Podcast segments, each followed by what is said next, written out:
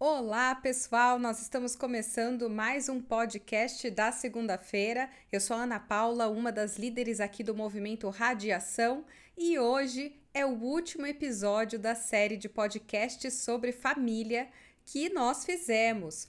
E o último episódio também com a psicóloga Romy Schneider. Eu comentei com ela que foi tão bom, tão proveitoso esse momento que nós passamos juntos, que eu queria guardar todos os ensinamentos dela dentro de um potinho e não deixar isso se perder. Foi muito bom, passou rápido demais. Romi, muito obrigada. E bom, a gente falou também sobre diversos problemas, dificuldades que alcançam um casal, uma família. Falamos sobre educação de filhos, falamos sobre intromissão de familiares. No último podcast falamos sobre infidelidade, mas hoje a gente quer falar de coisa boa para terminar, o processo de reconciliação. E eu já volto com a Romi logo após a vinheta.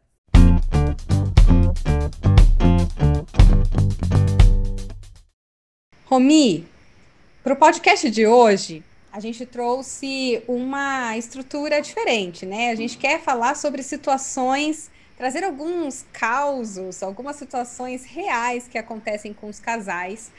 E as três que a gente escolheu são, primeiro, casais separados, mas que ainda precisam ter vínculos porque têm filhos. Então, aquela velha história de não estamos mais juntos, mas temos que nos suportar, temos que manter um contato porque ainda temos filhos e vamos ter esse vínculo para o resto das nossas vidas a dos casais que estão pensando seriamente em se separar e estão naquela dúvida se separa ou fica.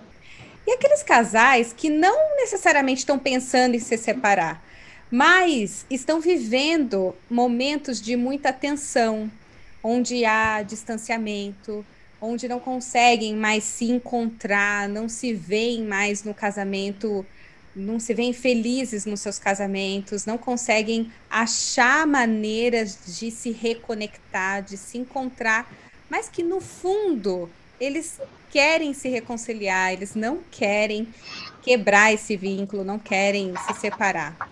Sabe que tem uma música da Sandy que eu hum. amo, e um pedacinho da, da, da música diz assim: Como cortar pela raiz se já deu flor? Como enfrentar o adeus se já é amor? Não quero reescrever as nossas linhas, porque se não fossem tortas, elas não teriam se encontrado. Uhum. Eu acho linda a poesia dessa música. A música inteira é muito bonita. E claramente a trilha sonora do nosso podcast de hoje. A gente não tem os royalties, pessoal. A gente não pode pagar os royalties. Então depois você dá um Google, chama Morada, essa música da Sandy. Mas antes da gente entrar no caso a caso, Romi, Vamos para nossa pergunta direta, objetiva para abrir. Reconciliação é sempre possível? Olha, a palavra sempre é uma palavra muito é, muito marcante, assim, né? Muito categórica, né? Mas vamos pensar assim, Paula. Essas situações que você trouxe, elas são muito comuns, são situações que nós vemos muito no dia a dia, né? E elas parecem muito diferentes, essas situações desses casais ou desses casamentos. Mas, na verdade, elas não são tão diferentes, elas têm coisas em comum, né? Veja, um casal que já está separado pode pensar em reconciliação, né? Pode. É, um casal que está vivendo uma crise, um distanciamento, é, pode pensar nessa possibilidade, né? Pode, né? Um casal que está dentro da mesma casa, não se separou ainda totalmente, mas está ali, então não sabe se vai, se separa, se não separa, né? Sempre pode se pensar nesta possibilidade. E eu acho que é importante usar a palavra possibilidade, porque cada casamento é um casamento. Cada caso é um caso e cada situação é uma situação. Então, assim, só as pessoas envolvidas é que sabem assim do peso e da implicação de uma reconciliação, de uma separação ou de uma não separação. Mas em qualquer um desses casos, a reconciliação ela não pode ser descartada, né? Veja bem, lá no início, vamos pegar qualquer um desses casais. Né? Todos eles, é, ou pelo menos a maioria, se casaram assim no, no, civil, no papel, eles firmaram um compromisso civil, né? Diante de um juiz, diante da lei, ali, né? Firmaram esse compromisso. Também firmaram uma aliança diante de Deus. E essa aliança, ela tem um peso muito grande. Não é algo que você rompa assim por qualquer motivo ou de qualquer forma, né? As pessoas que casaram, elas foram atraídas para outra por alguma coisa, por características, por personalidade, pela beleza, né? Então, tudo aquilo que existia lá no começo desse casamento, onde que foi parar? Aquele amor romântico, aquela atração, aquela admiração, será que tudo isso o casamento foi capaz de enterrar? Isso deixou de existir? Eu penso que se são as mesmas pessoas, ainda que tenha gente que fale assim, ah, mas eu não reconheço a pessoa com quem eu me casei. Né? Mas você sabe com quem você se casou. Então, pensando nisso, pensando que um dia você teve uma motivação para se casar com essa, com essa pessoa, que você fez uma aliança, que você fez um compromisso com ela, então, se a gente leva isso a sério, sempre é possível pensar em reconciliação.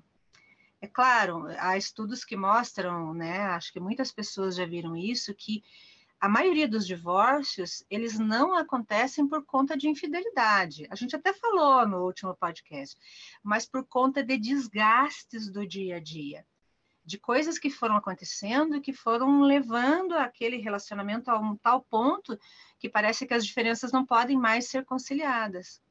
Mas veja bem, será que desgastes que coisas do dia a dia não podem ser tratadas?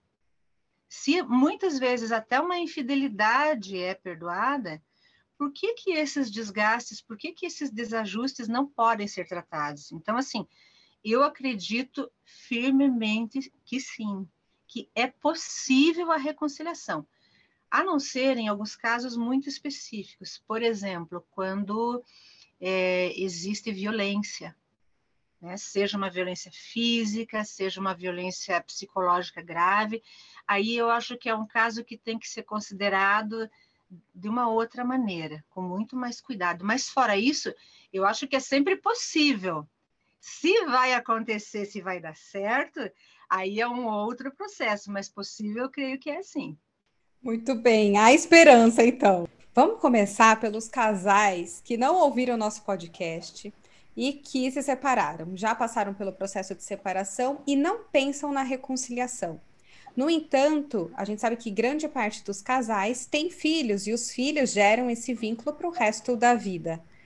Só que, em muitos casos, as pessoas, por terem ficado muito magoadas durante esse processo de separação, durante o casamento, não têm um bom relacionamento. Esse ex-casal não tem um bom relacionamento, não consegue dialogar, não suporta muitas vezes olhar para outra pessoa. No entanto, a gente sabe que um mínimo de reconciliação, um mínimo de contato, de comunicação tem que haver por causa dos filhos. Como é, Romi, então, que a gente consegue trabalhar essa reaproximação, mínima que seja, para que isso não interfira na educação e no convívio dos filhos? Olha, eu entendo que a separação, ela é um último recurso. Mas ninguém pode obrigar um casal que não quer ficar junto, seja por que motivo for, nem mesmo a ficar junto por causa dos filhos, né? Então, às vezes acabam chegando num ponto em que a separação é inevitável e os filhos estão no meio disso. Só que assim, os filhos eles não têm culpa, né? Eles serão vítimas de uma situação que na maioria das vezes eles não tiveram participação nenhuma. E esses filhos não podem ser negligenciados nesse processo. Então, assim, quando os pais vão pensar em separar, é, tem que levar em conta os filhos, óbvio. Ah, mas a maioria, todos os casais levam. Talvez levem quando pensam em se separar, mas não pensam nesse pós-separação, em como eles vão lidar com as suas diferenças, com os seus conflitos e como esses filhos estarão no meio desses conflitos e no meio dessas diferenças. Porque o casal se separou, mas eles não deixaram de ser pais daquela criança e daquele adolescente. Mas o que, que o que, que acontece, infelizmente, Paula? é que muitos casais acabam colocando os filhos no meio da relação e fazendo desses filhos um joguete, um objeto de manipulação, sabe?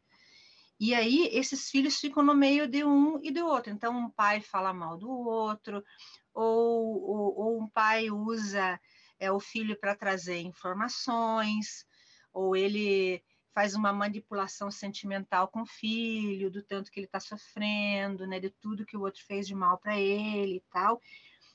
E isso vai prejudicar o desenvolvimento emocional dessa criança ou desse adolescente, porque ele ainda está em fase de, de, de construção né, da sua identidade, do seu psicológico e tal. Então, assim, não é uma simples questão que envolve o casal, isso pode prejudicar a criança para o resto da vida, sabe? Ela se tornar é, irada, ela ter problemas emocionais depois, como uma depressão, como crise de ansiedade, e eu acho assim que um dos, dos grandes problemas, essa criança no meio desse pai e dessa mãe, provavelmente ela não vai confiar nem no pai nem na mãe, e às vezes ela não vai confiar em outros adultos porque se ela não pode confiar no pai e na mãe, se o próprio pai e a mãe né, é, fazem isso com ela, como é que ela pode confiar em outros adultos, né? Então, eu entendo assim que a criança e o adolescente, os filhos, não podem ser negligenciados. Né? O casal pode lá ter os seus problemas, pode lá ter as suas dificuldades, mas eu sou categórica. Se esse ex-casal ama de verdade os seus filhos, ele vai fazer de tudo para preservar os seus filhos dessas situações, dessas discussões, de expor a criança numa situação em que ela já está perdendo. E quando os pais se separam, ela já é prejudicada pela separação dos pais. E essas situações prejudicam ainda mais a criança, então isso não é justo. É uma questão de ter consciência, de saber tudo bem, eu tenho as minhas diferenças, eu acho que o outro merece sofrer, o outro me fez isso, me fez aquilo, sei lá, Talvez você ache que você está cheio de razão. Tá, mas e o que que seu filho tem a ver com isso? Por que, que ele precisa sofrer ainda mais? Então, eu acho que a civilidade, né, que é uma coisa que a gente consegue praticar com pessoas que a gente nem gosta lá no nosso trabalho, com pessoas que a gente às vezes detesta no nosso convívio e a gente tem que suportar. Por que, que a gente não pode ter essa civilidade na relação com a pessoa com quem afinal a gente tem um vínculo para sempre, que são nossos filhos, né? Pode ser difícil, às vezes parece que as diferenças são inconciliáveis, né? Mas quando a gente quer, a gente dá um jeito de superar. Eu acredito nisso. É verdade, esse é um bom ponto. Se você suporta as pessoas do seu trabalho que às vezes podem te fazer mal e podem sabotar o seu trabalho de alguma forma, todo mundo tem alguém que não se dá bem. Uhum. Por que não também trabalhar essa, essa questão de suportar, de relevar o seu ex-companheiro, a sua ex-companheira, uhum. Por algo muito maior, que é o seu uhum. filho, que é o seu bem maior e que é alguém que você de fato ama, né? Sim. Obi, vamos para o segundo caso, então? Porque são casais que estão na mesma casa, pensam em se separar, mas ainda têm dúvidas. Eles podem estar machucados por traição, alguns pela indiferença, ou porque mudaram, porque não reconhecem o outro mais, mas mesmo assim ainda tem o sentimento, lá no fundo tem o amor, prevalece ainda o carinho e uma pequena dúvida, uma pequena vontade de ficar junto. Quais são os caminhos para a reconciliação nesses casos? o que, que a gente tem que considerar na hora de tomar a decisão final? Olha, eu digo assim que se há um fio de esperança, vale a pena segurar esse fio, né? Porque desse fio pode, pode vir muita coisa, né? É, é preciso ter uma disposição muito real para resolver os problemas. Mas primeiro, antes de resolver, você precisa identificar, né? quais são as situações, o que na verdade levou esse casal a chegar a esse ponto de às vezes estar dentro da mesma casa e não mais vivendo como marido e mulher, né? E aí nós falamos lá no começo que o que separa os casais às vezes não são grandes problemas, são pequenos problemas e esses problemas eles vão se acumulando e eles acabam é, criando uma montanha que às vezes parece intransponível, né? É, tem um ditado chinês que eu, eu, gosto bastante, que ele diz assim, que o que impede a tua caminhada não são as pedras grandes, porque as pedras grandes você vê, identifica e desvia, mas são aquelas pequenas, porque elas machucam o teu pé e porque nelas você pode tropeçar. Eu acho que isso se aplica ao casamento, é diagnosticar, puxa, por que, que a gente chegou nesse ponto? Quais foram as coisas que lá em algum momento começaram a sair do trilho, começaram a gerar todo esse desgaste ao ponto da gente não conversar mais, da gente não se entender, da gente achar que não dá mais para ficar junto. Eu acho que esse é um ponto importante. Eu acho que outro ponto interessante é você pensar na história que vocês construíram juntos. Foram 10, foram 15, foram 20 anos de história, né? O que, que vocês tiveram nessa história, além de filhos? Não teve coisas boas? Não teve coisas que vocês construíram, não teve alegrias, não houve coisas que vocês viveram e que por essas coisas e por aquilo que vocês viveram, vale a pena pensar no futuro? Porque eu não acredito que alguém viva 20 anos, por exemplo, um casamento, e nesse casamento não tenha nada de bom. Às vezes acontece, casos extremos, a gente sabe, de violência, né? Volta a falar nisso, ou que algum deles tem um vício e outro suporta, mas vamos pegar na média. Na média, o casamento desgasta, mas até ele desgastar aconteceram coisas boas. E eu acho que essas coisas, elas devem ter um peso e devem ser levadas em conta. E o terceiro ponto, eu acho que esse é um, é um ponto difícil, sempre é difícil para a gente, é fazer a autocrítica, né? pensar assim, mas o meu casamento chegou até esse ponto, no que, que eu contribuí para a situação chegar nisso? Será que essas diferenças são diferenças porque é o outro que é culpado? Foi o, outro que fez tantas coisas e eu não fiz nada? E tem, não sei se você conhece, é uma ilustração dos dois cachorrinhos, o cachorrinho bem-humorado e o cachorrinho mal-humorado. Era assim, um cachorrinho bem-humorado estava andando pela rua, todo faceirinho, como a gente fala aqui no sul, né? Alegre e tal.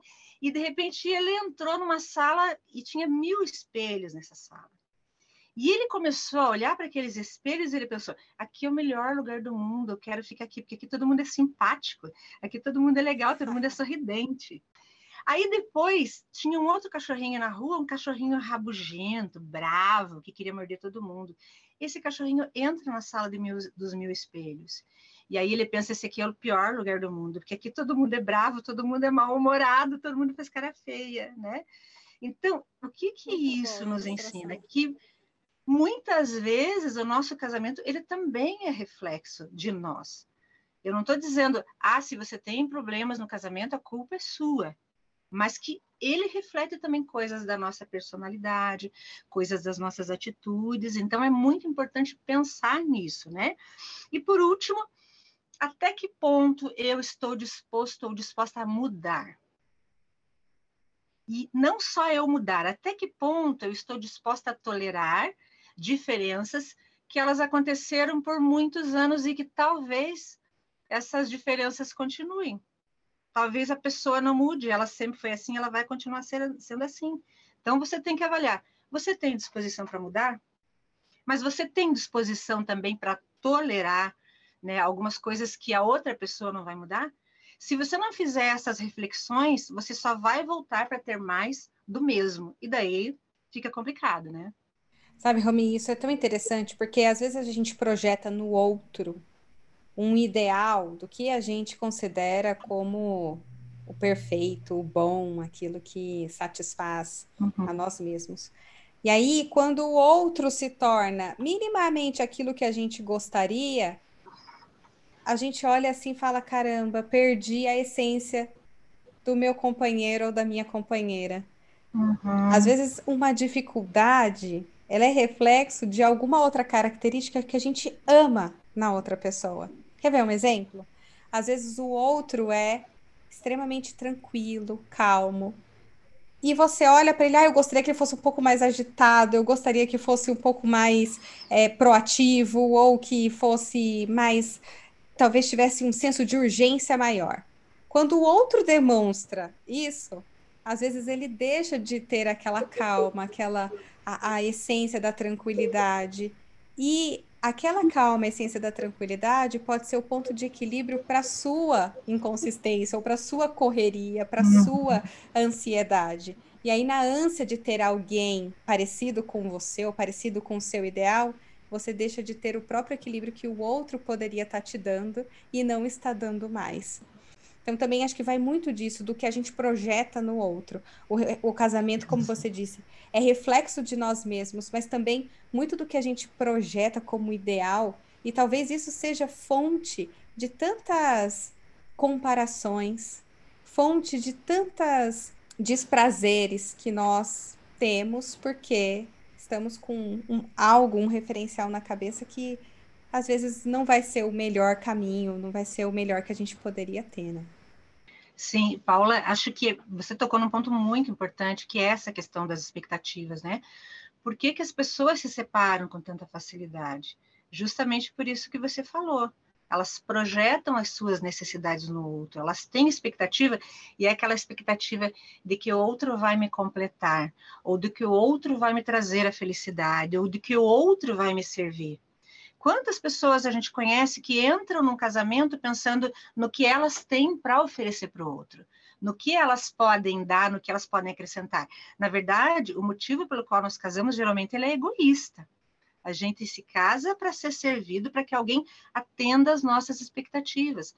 Só que isso nunca vai acontecer. Nunca vai acontecer. Por quê? Porque nós, pessoas imperfeitas, nos casamos com pessoas também imperfeitas e que essa outra pessoa também tem expectativas que nós não vamos atender.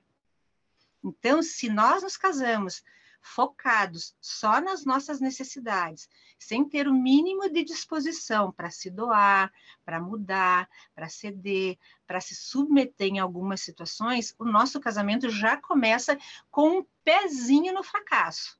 Isso pode ser consertado? Pode, desde que a gente tenha consciência e comece a mudar. É verdade. E aí, eu queria colocar aqui para a gente o nosso último exemplo, a última situação que todos nós estamos vivenciando de certa forma, porque estamos no meio de uma pandemia, tivemos a nossa rotina familiar alterada e o que a gente mais ouviu em várias matérias, pesquisas, comentários de amigos, de conhecidos, é que a pandemia, ao trazer todo mundo para dentro de casa, gerou crises em diversos casamentos. Não só pandemia, mas é muito comum esses afasta esse tipo de afastamento quando um filho nasce, ou quando os filhos são pequenos, ou em épocas em que um ou outro está tra trabalhando excessivamente, ou quando a atenção do casal é desviada para algum outro problema de um familiar. Enfim, tem tantos motivos, tantas causas, mas o que parece é que o comum a todas esses, essas, essas situações que eu comentei agora é que existe o afastamento dentro de casa. É como se a pessoa pensasse: eu amo ele ainda, eu amo ela, mas a gente não está conseguindo achar maneiras de fazer isso aqui funcionar. A gente não consegue dialogar mais, a gente não consegue se encontrar como é que a gente poderia ajudar quem está assim? Será que é só a paciência, né? A gente ouve muito, calma, isso vai passar, o tempo você vai ver, o filho vai crescer, o trabalho vai diminuir. Será que é, é isso mesmo? A gente tem que esperar o problema acabar, passar? Ou tem algo mais objetivo, mais proativo que a gente poderia fazer? Olha só que loucura, Paula uma das queixas que as pessoas têm, principalmente em relação à família, eu não tenho tempo para conviver com a minha família, porque tem uma vida agitada, porque está sempre fora, estudando, trabalhando e tal. De repente, de uma hora para outra, a gente tem mais tempo. Ainda que você continue trabalhando, a gente não tem mais uma vida, pelo menos quem é responsável, não tem mais uma vida social agitada, não fica saindo por aí, se encontrando, ou indo no shopping, ou, ou fazendo coisas que, na verdade, você pode deixar de fazer. Então, teoricamente, nós temos mais tempo para estar juntos. Só que, assim, tudo veio muito rápido. De uma hora para outra, tá todo mundo em casa. Então, assim, não é, às vezes é o marido, é a esposa que está trabalhando em home office, mas daí tem as crianças que não vão mais para a escola, tem os filhos adolescentes, jovens que não vão mais para o futebol, para o seu treino, para a sua faculdade. Às vezes tem a avó que mora junto, tem a tia que não pode nem sair para a rua, que fica ali dentro de casa, né? Então, assim, com toda essa apreensão, esse, esse medo, né, que a questão da Covid traz, além das pessoas não saírem para trabalhar e para fazer suas atividades, elas às vezes, muitas vezes, têm medo, né? Tomara que tenham medo, porque é uma coisa que a gente realmente precisa ter. E aí vem muitos desafios, né? Você tem muito mais trabalho. Vamos pensar em nós mulheres é mais comida para fazer, é mais casa para limpar, é a criança que não está na escola e está ali exigindo a tua atenção o tempo todo. E até assim, o cachorrinho, né? Que antes você chegava do trabalho e brincava com ele, agora ele fica pulando em cima de você toda hora. Toda hora. Mas assim, deixando isso tudo de lado, eu acho que o maior desafio mesmo é a gente conseguir conviver em relativa paz dentro de casa. Porque todo mundo tem as suas necessidades. E o que, que a gente precisa pensar, Paula? É que eu tenho necessidades. Está sendo difícil para mim. Mas será que não está sendo difícil para o meu marido também? Que talvez tenha perdido o emprego e está em casa porque perdeu o emprego? Ou está em home office e pensando, será que quando acabar a pandemia eu ainda vou ter o meu emprego? Né? E para as crianças que às vezes não podem nem descer para o play, não podem mais brincar com os priminhos, com os amiguinhos, para o teu filho jovem, para o teu filho adolescente que já não sai mais como saía, pelo menos não deve sair, Ou né? Não encontra as respons... normal, né? Fora de casa, é, é. tendo que se expor Exato. por necessidade, não por irresponsabilidade. É, é o caso do meu filho mais velho aqui que fica, né, com medo, mas tem que ir. Então, assim, todo mundo está vivendo uma tensão de alguma maneira, né? Então, eu preciso ter empatia para entender que está difícil para mim, e claro que está. Né? Eu acho que ninguém quer, assim, perder o controle por maldade nem nada, é porque é muita pressão mesmo. Mas todos estão vivendo a mesma pressão, de uma maneira ou de outra, né? Pensa na criança, eu fico pensando quem tem filho pequeno como você né? Principalmente naquele começo, quando as restrições eram maiores, a criança não pode ir para a escola, não tem onde descarregar energia, né? Não tem os outros amiguinhos e essa energia ela vai se descarregar em algum lugar e ela é em cima dos pais. Então todos acabam descarregando a sua energia, as suas necessidades psicológicas em cima uns dos outros. Mas eu acho importante pensar também que nós temos reservas psicológicas para essas horas que às vezes a gente nem sabe que tem. E se a gente acha que dentro desse caos a gente não vai conseguir manter o mínimo de equilíbrio, se a gente parar um pouquinho, respirar, pensar, opa, estamos todos no mesmo barco, aqui a gente tem que se ajudar. Se a gente não pensar nisso, fica muito mais difícil. Mas se cada um fizer um pouquinho, porque cada um está tendo que ceder um pouquinho do seu espaço dentro de casa. Você perdeu liberdade, você perdeu o seu quarto, você perdeu o computador que era exclusivamente seu, ou a televisão que às vezes os filhos estão jogando, perdeu privacidade, todo mundo perdeu. Se cada um ceder um pouquinho, a gente pode chegar num denominador comum, né? Pode parecer difícil, mas quando todo mundo converge para a mesma coisa, e daí, claro, nós pais somos os adultos da casa, temos que ser, devemos tentar ser, temos uma maior responsabilidade nisso, né? E aí, aquilo que você falou lá no começo, nada é para sempre, né? A gente sabe que a única coisa que é para sempre mesmo é, é a vida eterna, né? Que a gente espera alcançar um dia. Sim. E isso tudo vai passar. Agora, o que, que vai ficar? Pode ficar disso tudo o melhor de nós ou o pior de nós. Porque a pandemia, na verdade, ela não vai criar coisas, ela vai potencializar, é. né? eu posso desenvolver muito mais aquilo que eu tenho de bom e eu posso também colocar para fora muito mais aquilo que eu tenho de mal. Então, as reações que eu tenho, mesmo que seja nesse contexto específico, eu preciso avaliar. Elas não surgiram do nada. São coisas que, de alguma forma, já faziam parte de mim e agora elas acabaram explodindo. Né? Quando eu analiso assim, eu penso assim: não, eu acho que é uma coisa que eu consigo trabalhar, né? Não é uma coisa que, que veio do nada, já estava comigo, eu administrei em outras horas, então eu posso administrar agora. E eu acho assim que para finalizar, existe assim um, um, antídoto que é para todas as situações e para todos os problemas de convivência, sejam eles de casal, né? Sejam eles ali do pai com o filho, do filho com o pai, até a, a sogra, o tio, a tia, né? E esse sentido se chama amor, né? Se a gente tem um amor verdadeiro, e se esse amor que nós temos, ele está acima de tudo, ele é a coisa mais importante, esse amor vai possibilitar que a gente desenvolva paciência que a gente necessita, a tolerância que a gente necessita, sabe? O cuidado com o outro, o pensar no outro e também submeter a nossa vontade, as nossas necessidades e até o nosso humor, né? As necessidades dos outros. Eu acho que com o amor sempre funciona. Romi, você sabe que naquele papo que a gente faz com o pastor antes de casar, sabe? Eu e o Júnior, nós recebemos um conselho valiosíssimo do nosso pastor que fez o nosso casamento.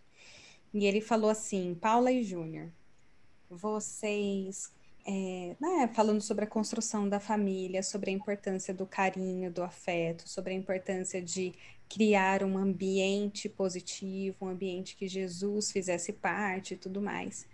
Mas ele falou assim sobre prioridades. Um dia os seus filhos irão sair de casa ame os seus filhos incondicionalmente, nutra o carinho, o amor, deem todo o suporte para eles. Mas não se esqueçam que filhos são feitos para voar.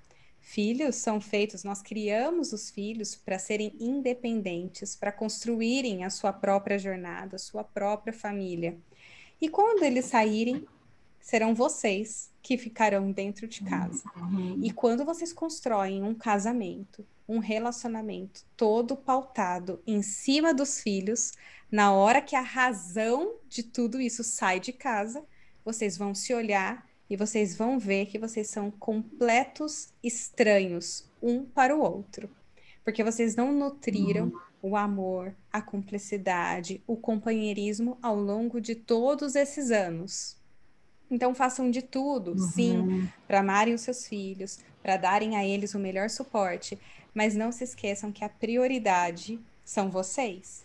Para que quando eles uhum. para quando eles saírem de casa, vocês se olhem, vocês se encontrem. Vai haver o ninho vazio, vai ter a síndrome do ninho vazio, vai ter a falta deles, mas vocês vão se olhar e vocês vão se reconhecer, vocês vão agradecer, vocês vão ficar felizes por toda a jornada de desenvolvimento de educação que vocês fizeram, mas vocês vão continuar desfrutando do amor de vocês. Vocês não vão ser estranhos um para o outro, vocês vão ter a cumplicidade. Então, eu acho que isso é, é tão assim, parece um, um, um, conselho simples, um conselho, ah, mas é óbvio isso? Será que é óbvio? Eu vejo tantos casais devotos, sabe assim, aos filhos, é, dando, criando um, um relacionamento que de fato fica, o, o relacionamento a dois fica em segundo plano. Às vezes é o filho, às vezes é o trabalho, às vezes é o relacionamento que não cortou com o pai e com a mãe e continuam plugados como se fossem como estivessem vivendo a vida de solteiros. Reconectar ou repensar o significado do casamento, Rominha, eu não sei qual é a sua visão sobre isso. Mas eu penso que construir um relacionamento é importante você saber aonde você quer chegar com ele. Né? E Sim. daqui, eu, eu e o Júnior, a gente fala muito isso, daqui 50 anos, a gente quer olhar para trás e o que é que a gente quer ver. Uhum. E, e, é óbvio, né, Romi, todo casamento, ele passa por altos e baixos. A chave está aí no baixo. Quando tiver na, na, na situação de baixa, e a gente conseguir olhar e falar assim, como é que eu saio? Como é que eu não fico aqui? Ou como é que eu não me perco no meio desse processo de, de baixa do casamento, né? Uhum. E sabe, Paula, para finalizar, é, a gente ouve muito os casais falarem assim: ah, mas o amor morreu. E aí nós acreditamos, né, pelo conhecimento que nós temos da palavra de Deus, a palavra de Deus diz que o amor jamais acaba. Ah, mas o amor acabou. E se o amor acabou, não tem jeito mais. Eu gosto de uma interpretação do pastor Hernandes Dias Lopes, que ele diz assim: é, o amor, sim, pode acontecer do amor, se ele for negligenciado, ele morrer. Mas nós acreditamos na ressurreição. Então, ainda que esse amor pareça estar morto, ele pode sim ressuscitar, né? Então, eu queria deixar essa palavra, né? Nós ter, precisamos acreditar que o amor ele pode sim ser eterno, ele pode passar por altos e baixos, pode passar por desgastes, pode passar por todo o tamanho de crise. Mas assim como nós cremos na ressurreição, na nossa ressurreição, nós podemos acreditar que um amor que parece estar morto, ainda que não haja esperança nenhuma, ele pode também ressuscitar. Amém. Que palavra linda. E eu amei essa, essa interpretação do pastor Hernandes Dias Lopes, porque, de fato, conecta muito com a nossa crença, com aquilo que a gente uhum. almeja como como ideal de vida, que é a vida eterna, que é viver uma vida ao, ao lado do nosso Criador, uma vida aí sim, sem problemas, sem tristeza sim. e com a, com a fonte do amor que é Deus, que é o nosso Pai, Jesus Cristo. Romi, vamos encerrar por aqui. Acho que a gente poderia continuar conversando muito. Para você que está nos ouvindo, não se esqueça ou entenda o seu relacionamento, ele não é descartável. Há sempre um ponto em que você pode buscar reconciliação. Convide Jesus Cristo para fazer parte do seu relacionamento. Convide Jesus Cristo, a fonte de todo o amor, a fonte de todas as coisas, para reinar em seu coração. E peça a Ele ajuda do Espírito Santo para que você olhe para si, sabendo que o seu relacionamento é reflexo das suas atitudes, sabendo que o seu relacionamento reflete também a sua forma de agir, de se comunicar, peça a orientação do Espírito Santo para que ele mostre aonde você pode ser melhor. Sendo melhor, o seu casamento com certeza também será melhor. E peça ajuda dele também para que você olhe para o seu cônjuge e consiga enxergar aquilo que nutriu o primeiro amor de vocês, aquilo que trouxe, que brilhou os seus olhos, aquilo que fez o seu coração palpitar, as mãos suarem, para que você se lembre, se recorde o que é que o que é que mais te chamou a atenção. Não, nada está perdido, como disse a Romi, sempre há um ponto para haver a reconciliação. A gente se despede por aqui. Eu agradeço a todos vocês que acompanharam essa série de podcasts.